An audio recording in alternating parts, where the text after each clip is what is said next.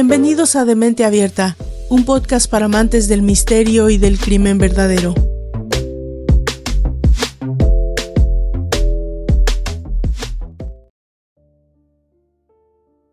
Nosotras también matamos. Además, más y mejor. Esta es una frase de connotación negativa, pero quizás cierta. Y es que la criminalidad femenina ha estado ignorada durante mucho tiempo quizás por el escaso número de casos si lo comparamos con las cifras de delincuencia masculina. Entonces deducimos que la mujer es, por ende, más astuta, metódica, discreta, planificadora y detallista a la hora de cometer un crimen, dice Vicente Garrido, doctor en psicología y criminólogo. La palabra psicópata nos asusta. Los psicópatas son los que salen en los periódicos de nota roja, los pedófilos, los perversos, los asesinos despiadados, los más crueles, los que no te imaginas que puedan cruzarse contigo en la acera de enfrente, sentarse a tu lado en el bus de la mañana, los que quizás saludas camino al trabajo. No, eso sin duda es inimaginable. Pero deja decirte que no todos los psicópatas son violentos e irascibles. La literatura y los titulares de prensa han tergiversado la manera de verlos y saber quiénes y cómo son. Las psicópatas mujeres asesinas seriales son un fenómeno que ha existido siempre a través de la historia, pero hasta finales del siglo pasado se creó conciencia de su existencia. Por lo tanto, no han sido estudiadas en su totalidad. En las últimas décadas varios autores han creado diferentes tipologías de perfiles tanto de mujeres como de hombres asesinos seriales, para tratar de estudiarlos y comprenderlos mejor. La tipología de perfiles femeninas son poco comunes y las creadas, por más que proveen información necesaria, están incompletas o desactualizadas. En las últimas décadas se ha creado un debate continuo si debería existir una tipología de perfiles exclusivamente para mujeres asesinas. Los asesinos seriales son personas complejas y un caso de estudio relativamente nuevo, especialmente en las mujeres. Para el público general este tipo de criminal no existió hasta la década de los sesentas, puesto que había un entendimiento social que la mujer no era capaz de asesinar. Dicho junto a la falta de atención por autoridades criminales, medios de comunicación y la sociedad como tal, esto ha convertido a la mujer asesina en una criminal más eficiente y exitosa que el hombre, pero también menos estudiada. ¿Por qué matan las mujeres? ¿Qué es lo que les induce a matar? ¿Qué tipología encontramos? ¿Qué modus operandi utilizan? ¿Las mujeres matan por dinero, por celos, por venganza o envidia? La mayoría de las mujeres psicópatas integradas en la sociedad se encuentran en la moda, los negocios y la política. Las estadísticas demuestran que existen menos mujeres asesinas que los hombres. Cometen un 28% del total de los crímenes y un 8% son asesinas en serie. En su libro ¿Por qué las mujeres matan? caso de un psicólogo forense, el doctor Geoffrey R. McKee indica que es extremadamente difícil conocer las tasas globales de infanticidios en su magnitud real porque muchas muertes son tratadas como accidentes. No se recoge la información forense de forma adecuada y en casos los cuerpos de los niños nunca son encontrados. Estados Unidos se lleva el primer premio en el ranking de acoger el 76% de las mujeres asesinas en serie en el mundo. Así que los invito a comenzar un breve recorrido histórico. Ya en Roma los venenos eran comúnmente utilizados para eliminar a los individuos considerados molestos. Se considera a Locusta como la primera asesina en serie de la historia, al menos la más famosa. Se calcula que esta esclava asesinó a cerca de 400 personas, entre ellas al emperador Claudio. El método era sencillo. Cuando alguien quería deshacerse de alguien molesto, acudía a ella y realizaba su trabajo. Por cierto, de una manera tan elaborada que parecía que esa muerte había sido por causas naturales. Luego llegamos a la Italia renacentista, donde nos encontramos con Julia Tofana, quien llegó a matar a 600 personas utilizando el aqua tofana. En la Hungría del siglo XVI existió una conocida condesa sangrienta, Elizabeth Bartory, aristócrata y amiga del propio rey. Vivía obsesionada por encontrar el elixir de la juventud y asesinó a más de 600 personas para bañarse en su sangre. En el siglo de las luces, la condesa rusa Daria Saltikova se dedicó a asesinar a más de 100 sirvientes, en su mayoría mujeres. Como castigo, fue recluida en un convento. Estas primeras asesinas gozaban de una impunidad absoluta y quedaban al margen de la ley. A comienzos del siglo XX, la infanticida francesa Jean Weber estranguló al menos a 10 niños, entre ellos a dos de los suyos. Con cada muerte, Weber consiguió esquivar a la justicia antes de ser declarada culpable de asesinato y declarada demente en 1908. Nadie sospechó nada, pues una epidemia de bronquitis asolaba a Francia. La historia de los asesinos seriales en México ha sido protagonizada por hombres, pero hay casos en los que las mujeres se llevaron prácticamente todo el crédito en la mitad de él. El personaje del que hoy nos ocuparemos, Guadalupe Martínez Bejarano, se convirtió en la mujer más odiada de México en los primeros años del siglo XX. Su oscura fama la hizo acreedora de un corrido compuesto por Antonio Vanegas Arroya que tituló Corrido de la temible Bejarano. Pero eso no es todo.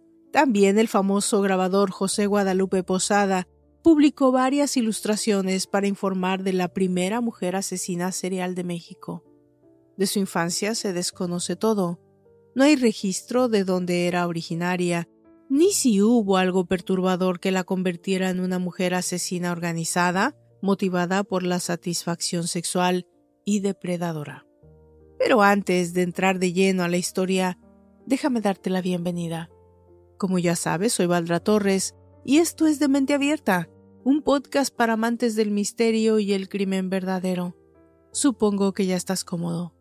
Entonces, vamos con la historia.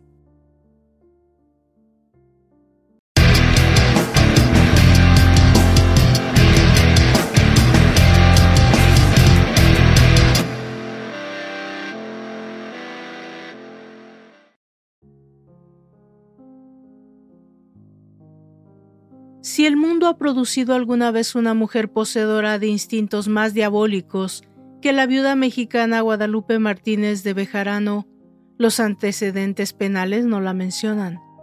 Lucrecia Borgia era considerada una verdadera diableza, pero practicaba su horrible arte de envenenar a los hombres y al menos le dio a su conciencia la lamentable excusa de que era necesario para sus propósitos que aquellos a quienes ella eliminaba fueran puestos fuera de su camino. Pero la Bejarano ni siquiera tiene ese endeble pretexto para atenuar sus espantosas atrocidades. Lo que hace parece ser el resultado de la más inexplicable perversión del sentido moral. En 1887, en la Ciudad de México, una mujer llamada Guadalupe Martínez de Bejarano fue detenida por la policía. Estaba acusada de torturar y asesinar a una niña de nombre Casimira Juárez. Por ese crimen, que conmocionó a la sociedad mexicana a finales del siglo XIX, pasó un tiempo en prisión. Los periódicos, que dieron a conocer el caso con profusas ilustraciones, la bautizaron como la temible Bejarano.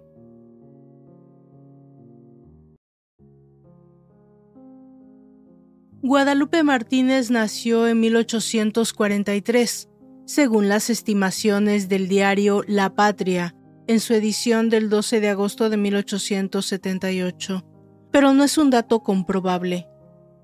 El primer crimen que dio fama a la Bejarano ocurrió el 17 de junio de 1878, cuando una joven de nombre Casimira Juárez murió en uno de los hospitales de esta ciudad por las heridas, el trato humano que había recibido a manos de su diabólico torturador, los detalles de este horrible crimen, conocidos por el relato de la víctima, llenaron las columnas de los periódicos de México día tras día y elevaron la indignación pública a un nivel que rara vez se alcanza en mi país, donde es más fácil despertar la simpatía que cualquier sentimiento más duro. La historia de los sufrimientos de esta pobre niña que abarcan un periodo de varios meses transcurridos al servicio de la Bejarano, tal vez no tenga igual en los anales del crimen. Fue obligada a soportar mucha crueldad y privación, tanta como la maldad de un demonio ingenioso pudiera sugerir o inspirar. Hambre, exposición, golpes, quemaduras, escaldaduras, pinchazos, cortes y todas las demás atrocidades que puedan ser infligidas sin provocar la muerte instantánea. Este fue el destino diario de esta desafortunada chica, que no se atrevió a quejarse. Obviamente su espíritu estaba destrozado si es que alguna vez lo tuvo, y las amenazas de todo tipo de represalias horribles que ella recibía si intentaba escapar. Las insidiosas enfermedades que el encierro, los malos tratos y la comida repugnante le habían provocado en el cuerpo llegaron a su punto culminante y las autoridades sanitarias ordenaron su traslado al hospital, donde murió. Las marcas de los golpes y las cicatrices de las heridas aún estaban frescas. Cuando la llevaron por primera vez al hospital, con el miedo y la influencia de su verdugo todavía fresco sobre ella, dio respuestas evasivas a todas las preguntas. Pero el trato amable y el conocimiento de que la muerte tal vez estaba cerca le dieron valor para revelar las causas de su condición y el autor de todos esos sufrimientos. El 20 de julio se confirmó la noticia de que la niña había muerto y se le había realizado la autopsia, arrojando que las axilas tenían profundas lesiones, las que llegaban hasta el hueso, ocasionadas por el lazo del que la colgaban, además de que tenía profundas quemaduras en los puños en los empeines y el vientre. De esta manera comenzó lo que fue más un escándalo público, de manera que fue tanto el atractivo que algunas organizaciones sociales de caridad fueron a los juzgados a pedir que el proceso se llevara a cabo en un lugar más amplio, como por ejemplo un teatro, para que la mayor cantidad de gente posible pudiera asistir. Y al parecer, así se realizó. El juicio de la temible Bejarano fue uno de los más sensacionales en los anales criminales de México. Resultó obviamente en su condena. Fue condenada a 13 años y algunos meses en prisión en el centro penitenciario. Su crimen se convirtió en el tema de una conmovedora novela española de nombre La mujer verdugo. Más tarde, en el diario Monitor Republicano, se daba a conocer una carta escrita desde la cárcel.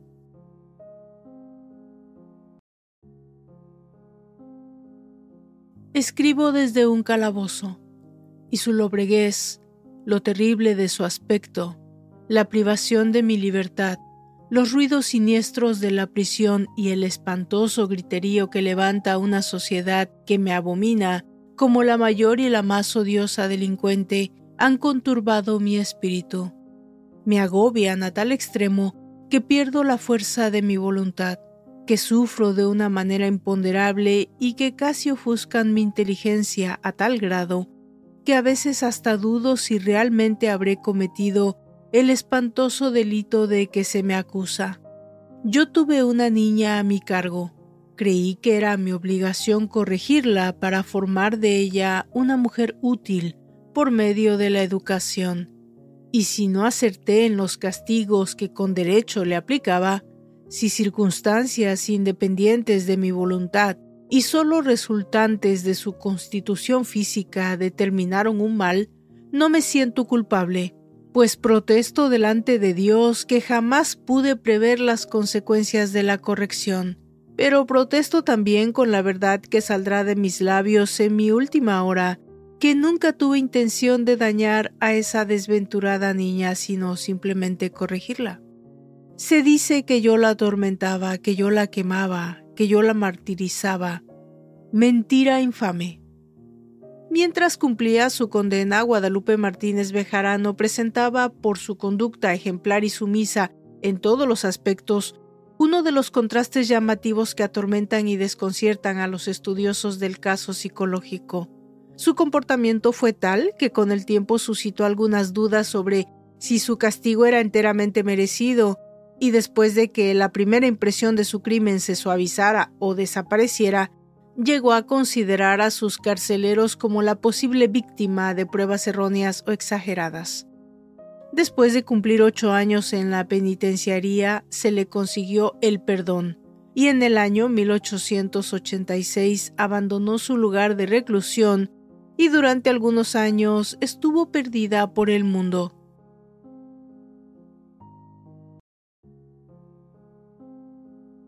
El 14 de abril de 1891, Aurelio Bejarano, su hijo, solicitó en el Hospital San Andrés de la Ciudad de México permiso para traer a una enferma para recibir tratamiento. Se proporcionó una cama y el inválido fue recibido en el hospital. Era una joven, de nombre Crescencia Pineda, hija de una madre soltera, o sea, del pecado, cuya edad era desconocida incluso por ella misma, pero según todas las apariencias no pasaba de 12 años. Fue una repetición del crimen anterior, con variaciones de tiempo, lugar y tema, y tal vez algunos recursos de crueldad que la viuda de Bejarano había conseguido y madurado durante su largo encarcelamiento. Entre ellas se pueden mencionar que arrastraba a la niña por el suelo, la aplicación de cerillas encendidas en las partes expuestas de su cuerpo y su confinamiento durante horas seguidas bajo el suelo de la habitación para luchar allí por su vida con los ratones y alimañas y respirar el mal aire de su entorno húmedo. Tras su muerte se realizó una autopsia que confirmó sus declaraciones antes de morir. En la cabeza se encontraron varias cicatrices profundas después que se le quitó el pelo y en el lado izquierdo del cuerpo, entre la octava y la novena costilla, se descubrió una cicatriz en proceso de curación. En el brazo derecho había grandes hematomas que cubrían todo el miembro desde el hombro hasta la muñeca, y en el antebrazo izquierdo una gran quemadura de unos 7 centímetros de longitud y otras marcas demasiado numerosas para mencionarlas confirmaban las peores sospechas. En el examen preliminar, ella y su hijo se declararon inocentes de cualquier crueldad hacia la niña y trataron de explicar las marcas de sus heridas con históricas contradictorias e improbables sobre su torpeza al manejar las ollas con líquido sirviendo y su propensión a caerse y lastimarse de todas las formas imaginables. La propia viuda persiste en su inocencia y hace mucho hincapié en el supuesto hecho de que la infortunada muchacha volcó sobre sí una olla con frijoles sirviendo, una explicación de la escaldadura y quemadura encontradas en su cuerpo, afirmando además que estaba enferma, era muy enfermiza, y no podía ser debidamente atendida por ella porque al mismo tiempo cuidaba de su hijo Aurelio, quien también estaba enfermo de tifus.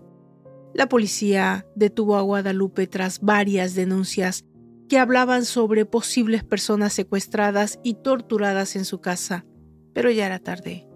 Las hermanas Pineda estaban muertas tras meses, quizás años de abuso.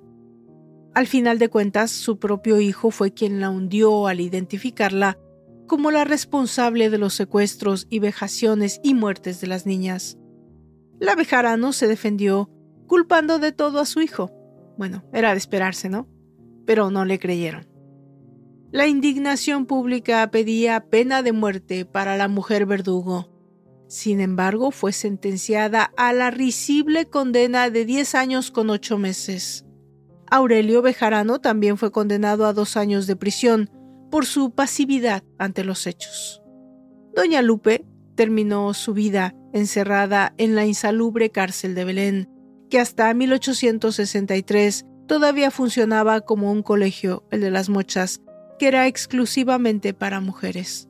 La misma estaba ubicada en lo que hoy se conoce como la Avenida Arcos de Belén, en el número 82 de la alcaldía Doctores. En ese entonces las galeras no contaban con letrinas y las reas, las personas que estaban encarceladas, debían hacer del baño en cubetas que luego vaciaban a un gran barril que emanaba un hedor inimaginable. Dadas esas condiciones, ya que la mayoría de las prisioneras que no perdonaban los infanticidios, buscaban acabar con la vida de la llamada mujer verdugo, doña Lupe no tardó en morir, víctima del miedo y de una infección estomacal de la cual jamás pudo librarse.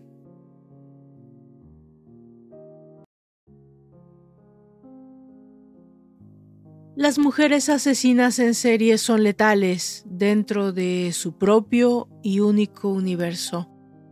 Sus crímenes se diferencian notablemente de los cometidos por los hombres, y de acuerdo con muchos estudios publicados y trabajos de investigación, revelan que las mujeres asesinan a personas que conocen, mientras que los hombres son más propensos a matar a extraños. Además, un estudio señala que las mujeres asesinas son motivadas a realizar crímenes más pasionales. El veneno es su método favorito, mientras que los hombres se inclinan más por el estrangulamiento, el apuñalamiento, el uso de armas. Es cierto que los casos más conocidos de los asesinos en serie se relacionan principalmente por hombres, pero hay mujeres que han cometido múltiples asesinatos por motivos bastante crudos y retorcidos, como la asesina de la que hoy nos ocupamos. Yo los invito a dejar sus comentarios, a escribirme, a hacerme preguntas, a visitarme en mis redes sociales, a compartir el trabajo de esta servidora y por supuesto, nos encontramos en el próximo capítulo.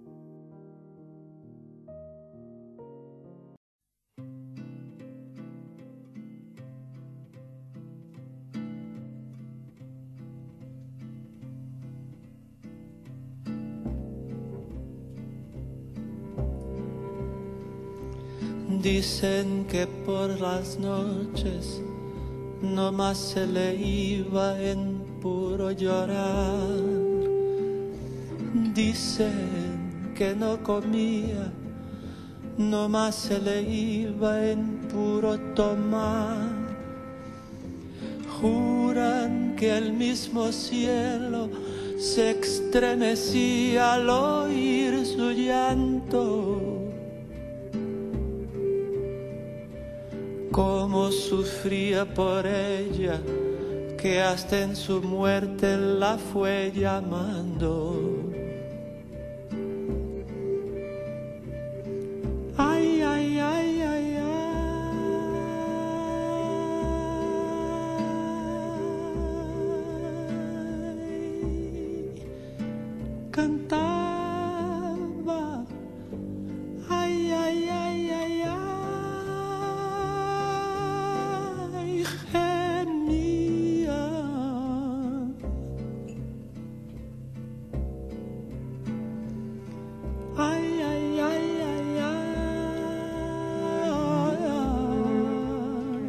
I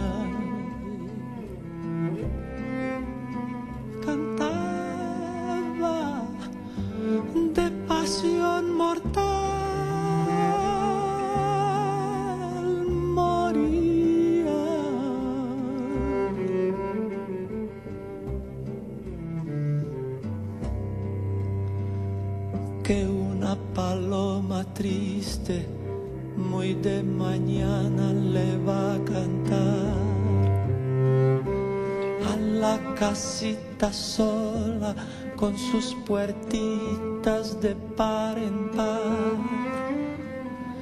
Juran que esa paloma no es otra cosa más que su alma. que todavía la espera a que regrese la desdichada.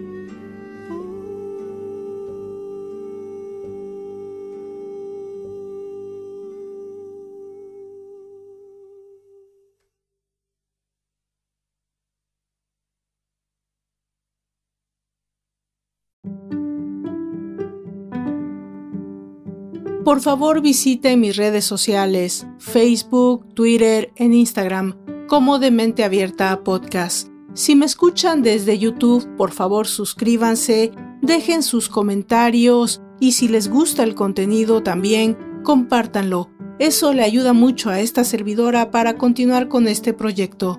También, si me escuchan desde Spotify, existe ya una forma de dejar mensajes de voz. Yo con seguridad los escucharé y si tienen alguna pregunta o algún comentario sobre el tema o fuera de este, o tal vez alguna recomendación para esta servidora, seguramente se los haré saber en el próximo capítulo. Por favor, pónganse en contacto conmigo. Es una manera de alimentar el proyecto. Gracias a todos y nos encontramos en la próxima entrega. Hasta entonces.